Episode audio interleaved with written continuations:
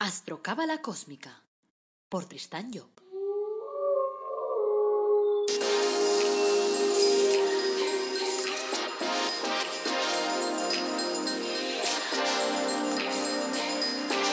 Astrocábala Cósmica, episodio 116. Te brindo una calurosa bienvenida a Astrocábala Cósmica, el podcast en el que te hablamos de reflexiones cósmicas, de astrología cabalística y de cábala, y lo hacemos de forma clara, directa, de la que puedas entender, de la que puedas aplicar en tu vida. Soy Tristan Job, tu astrólogo, cabalista y escritor cósmico, y llevo más de 30 años con el tema de la cábala. Hoy es miércoles, 20 de enero de 2021. Este es el episodio 116 y vamos a hablar de cábala. El título del episodio de hoy es La Ubia, la victoria. Aprovecho para comentarte que en nuestra comunidad tenemos, en la comunidad privada me refiero, tenemos tres membresías que te están esperando. Echa un ojo a ver la que más te interesa. También aprovecho para recordarte el título de mi último libro, La búsqueda de la felicidad a través del árbol de la vida. Y es un libro relacionado con la cábala, con el eje principal de la cábala que es el árbol de la vida. Y te puedo asegurar que lo vas a entender muy fácilmente porque yo hablo de actitudes. Es decir, qué actitudes tienes que desarrollar pues para activar la prosperidad en tu vida, para mover tu voluntad, para, para, para, para los temas del amor, para lo que sea. Todo relacionado con el, árbol, con el árbol de la vida. Está en versión papel y también la tienes en versión ebook. Si echas un vistazo ahí a mi página tristanyo.com encontrarás el libro en la sección de libros. Ahí están todos mis libros. O sea que espero que te llame la atención y espero que te resulte útil, claro. Bueno, vamos con el tema de hoy que es el programa de la UBIA. Antes, como siempre, quiero decirte que baso este podcast en el trabajo de mi padre, Kabalev, en su libro Los dioses internos, que es uno de los libros que escribió sobre ángeles o sobre genios, en, el que se, se da el programa profundo de cada uno de esos genios. Y por lo tanto, es muy importante trabajar con los genios. ¿Por qué? Porque son energías que están a nuestro alcance. Son energías que están ahí, son programas de trabajo que están como predispuestos. Es como el tener una Thermomix en el armario. Sácala del armario y utilízala, porque está para usarla. Pues eso es lo que pasa con los genios. Tenemos que aprender a usarlos, a utilizarlos en nuestra vida, a llamarlos a la acción. Cuando nosotros los llamamos, entonces ellos acuden y nos dan pues aquello que forma parte de su programa. Entonces hoy vamos a ver qué es lo que forma parte del programa de la UBIA, el genio número 11. No hay que confundirlo con otro la UBIA que veremos más adelante, que es el genio 17. O sea que este es un genio que está en los, en los querubines y el otro está en los tronos. O sea, están en coros distintos. Pero vamos a centrarnos en este, el número 11, la UBIA. Nos dice que lo que puede obtenerse de él es, por ejemplo, ser sabio como el rey Salomón, el obtener poder, nos protege, dice, de las tempestades, las naturales y las morales, porque ya sabemos que hay más tempestades por dentro que por fuera. O sea que las de fuera haylas también. O sea que, pero, pero la cuestión es sobre todo por dentro, las tempestades que se generan en nuestro interior cuando diferentes tendencias se enfrentan entre sí.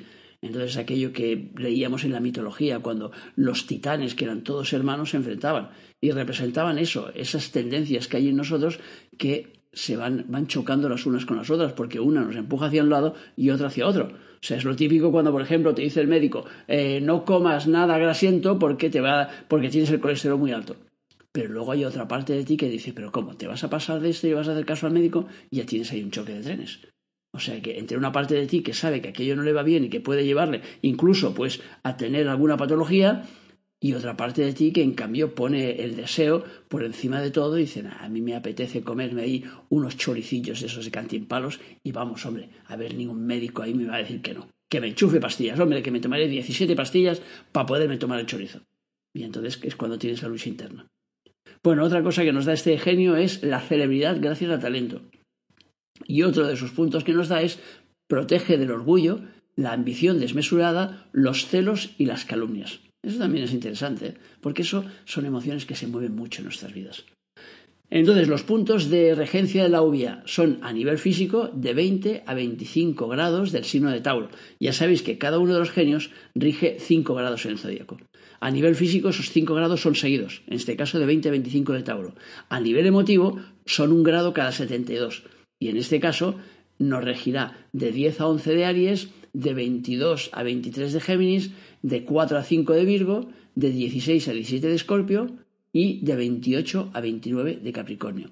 Estos serán los 5 grados de regencia que, eh, que llamamos por rotación, es decir, un grado cada 72. Vamos entonces ya a lo que nos dice Kabalev sobre este genio número 11. Dice, la obvia es el tercero de los querubines y se ocupa en Hoshma de los asuntos relacionados con Geset. Sintúa en nuestra morada número 11 esa esencia llamada victoria, que ha de permitirnos triunfar en los combates en los que nos enfrente la vida. Si analizamos lo que significa victoria, veremos que es un combinado de Hoshma, en este caso que sería el amor sabiduría, con Geset, que es el poder divino. Lo cual indica que sólo puede existir si se juntan el amor exaltado por la obra, digamos, y el poder espiritual que engendra pues la bondad y el altruismo. En los días y en las horas de urgencia de la obviedad conviene meditar sobre los contenidos de la palabra victoria, porque es evidente que no solo triunfa lo justo y lo bondadoso, sino que muchas veces la victoria está teñida pues de arbitrariedad, o sea, de terror, de muerte.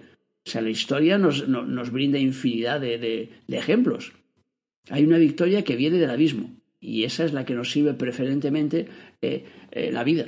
¿Por qué? Porque normalmente actuamos con los genios contrarios, actuamos al revés. Y cuando actuamos al revés, entonces nos da las victorias abajo. Y claro, las victorias abajo siempre acaban siendo efímeras. O sea que también son victorias, claro, pero son efímeras porque después nos colocan entonces la parte contraria. Y cuando nos colocan la parte contraria, aquello que hemos ganado con malas artes, entre comillas, se derrumba. Y eso es lo que le pasa a todo el mundo. Y lo vemos, por ejemplo, pues con los tránsitos estos como el tránsito de Plutón por Capricornio, que lleva años ahí dando vueltas por allí y ha sacado toda la porquería o mucha de la porquería que había escondido debajo de la alfombra en relación con lo que representa Capricornio, que es por un lado la economía y por el otro lado los poderosos. Y por lo tanto ya hemos visto cantidad de poderosos o hemos visto cantidad de políticos, por ejemplo.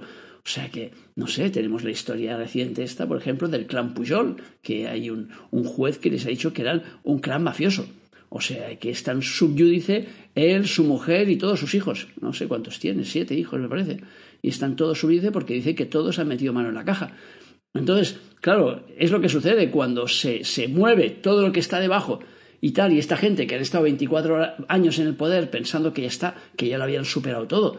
O sea que incluso el Jordi Pujol fundó una, una fundación de ética. O sea, imaginaros. Claro, cuando salió todo el follón ese tuvo que cerrar su fundación porque, claro, eh, parecía bastante poco ético aquello que, que, le estaban achacando y que todavía, digo, está en los tribunales. Pero es cuando sale, cuando esos planetas entonces revuelven entonces el, el fondo marino y dicen, venga, todo para afuera. Y entonces es cuando esas victorias que hemos conseguido a través de malas artes, entonces salen ahí al exterior esas malas artes y entonces hace que esa victoria pues se torne fracaso. Porque entonces pues nos damos cuenta que eso, que entonces has estado ahí 24 años en el poder, has hecho un montón de cosas y lo que va a quedar al final en la historia es que metiste mano en la caja. Y claro, eso es muy triste, porque entonces, claro, eso apaga todo lo demás. Pero, eh, ya digo, a ver, cada uno hace las cosas como las hace. O sea que luego, evidentemente, tenemos que responsabilizarnos de nuestros actos, porque no hay más. Bueno, hemos de procurar que nuestra morada filosofal esté siempre, la número 11, esté bien provista de esa esencia para poder interiorizarla y lo primero es desearlo. Si el deseo de victoria no está en nosotros, la esencia de la obvia irá para el abismo y nos será suministrada al revés. Entonces, claro, surge la pregunta cósmica, ¿pero hay alguien que no desee la victoria? En realidad sí. O sea que hay gente que prefiere seguir estando en el anonimato, seguir estando, estando detrás, que rehusan pues hacer gestos ostentatorios que les distingan. O sea, no todo el mundo quiere la victoria. Y claro, cuando tienes la victoria activa en tu tema, porque estamos hablando aquí de alguien que tenga activo este número 11, pues entonces, claro, es obligatorio. Porque que esté activo significa que la tienes que trabajar. Entonces, si la victoria está activa en tu carta astral y tú no la trabajas, entonces es cuando viene la parte contraria.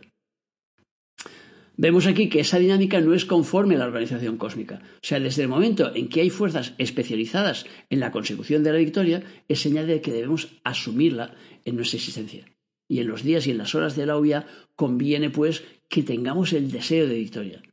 Y en cuanto este deseo aparezca, pues que abramos la puerta pues a este genio, invocándolo por ejemplo a través de su plegaria, y que entonces almacenemos en nuestro interior esa esencia llamada victoria, para poderla después utilizar cuando nos interese. ¿La victoria nos vendrá automáticamente en los días y las horas señalados? Pues es evidente que para lograr la victoria tenemos que previamente tenemos que generar una guerra. Es decir, tiene que haber un movimiento en nosotros, tiene que haber un trabajo. El famoso empresario, por ejemplo, eh, Randall Hearst, en cuya vida se inspiró el Orson Welles cuando hizo su película Ciudadano Kane, le decía al presidente de Estados Unidos en la época de la guerra de Cuba, dice, presidente, ponga usted la guerra que yo pondré la victoria. Porque luego a través de sus medios de comunicación pues iba mandando falsas noticias diciendo que lo ganaban todo cuando después no era verdad. Ya se vio después el resultado. O sea, no podemos alcanzar la victoria si en nuestra vida no hay una lucha, un afán, una meta a la cual llegar. Y ahí es donde fallan a veces las cosas. Si la obvia al derramar sobre nosotros sus esencias nos encuentra sin motivos para salir victoriosos y sin la morada construida, entonces su valiosa carga se va directamente hacia abajo. Y entonces son los de abajo los que se encargan de insuflarnos un móvil que nos obligue, entre comillas, a perseguir la victoria. Este genio nos dice que domina el renombre, que influencia sobre los grandes personajes y los sabios, y todos los que adquieren celebridad gracias a su talento. Eso es lo que nos dice el programa. Entonces la obvia no puede actuar ahí donde no existe un objetivo que cumplir. En cambio, donde sí lo hay, sus legiones, sus energías, construyen las circunstancias que ayudarán a que la persona, pues, obtenga el triunfo.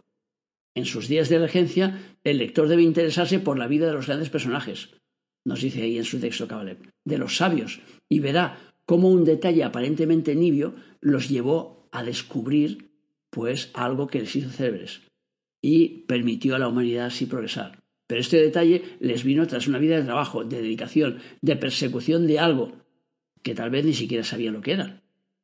¿Qué sucedió entonces? Que las huestes de Leuvia realizaron su trabajo en su día y en su hora, porque podían realizarlo, porque tenían un objetivo que cumplir, porque encontraron el receptáculo adecuado para poder interiorizar sus energías y luego exteriorizarlas hacia todo el mundo.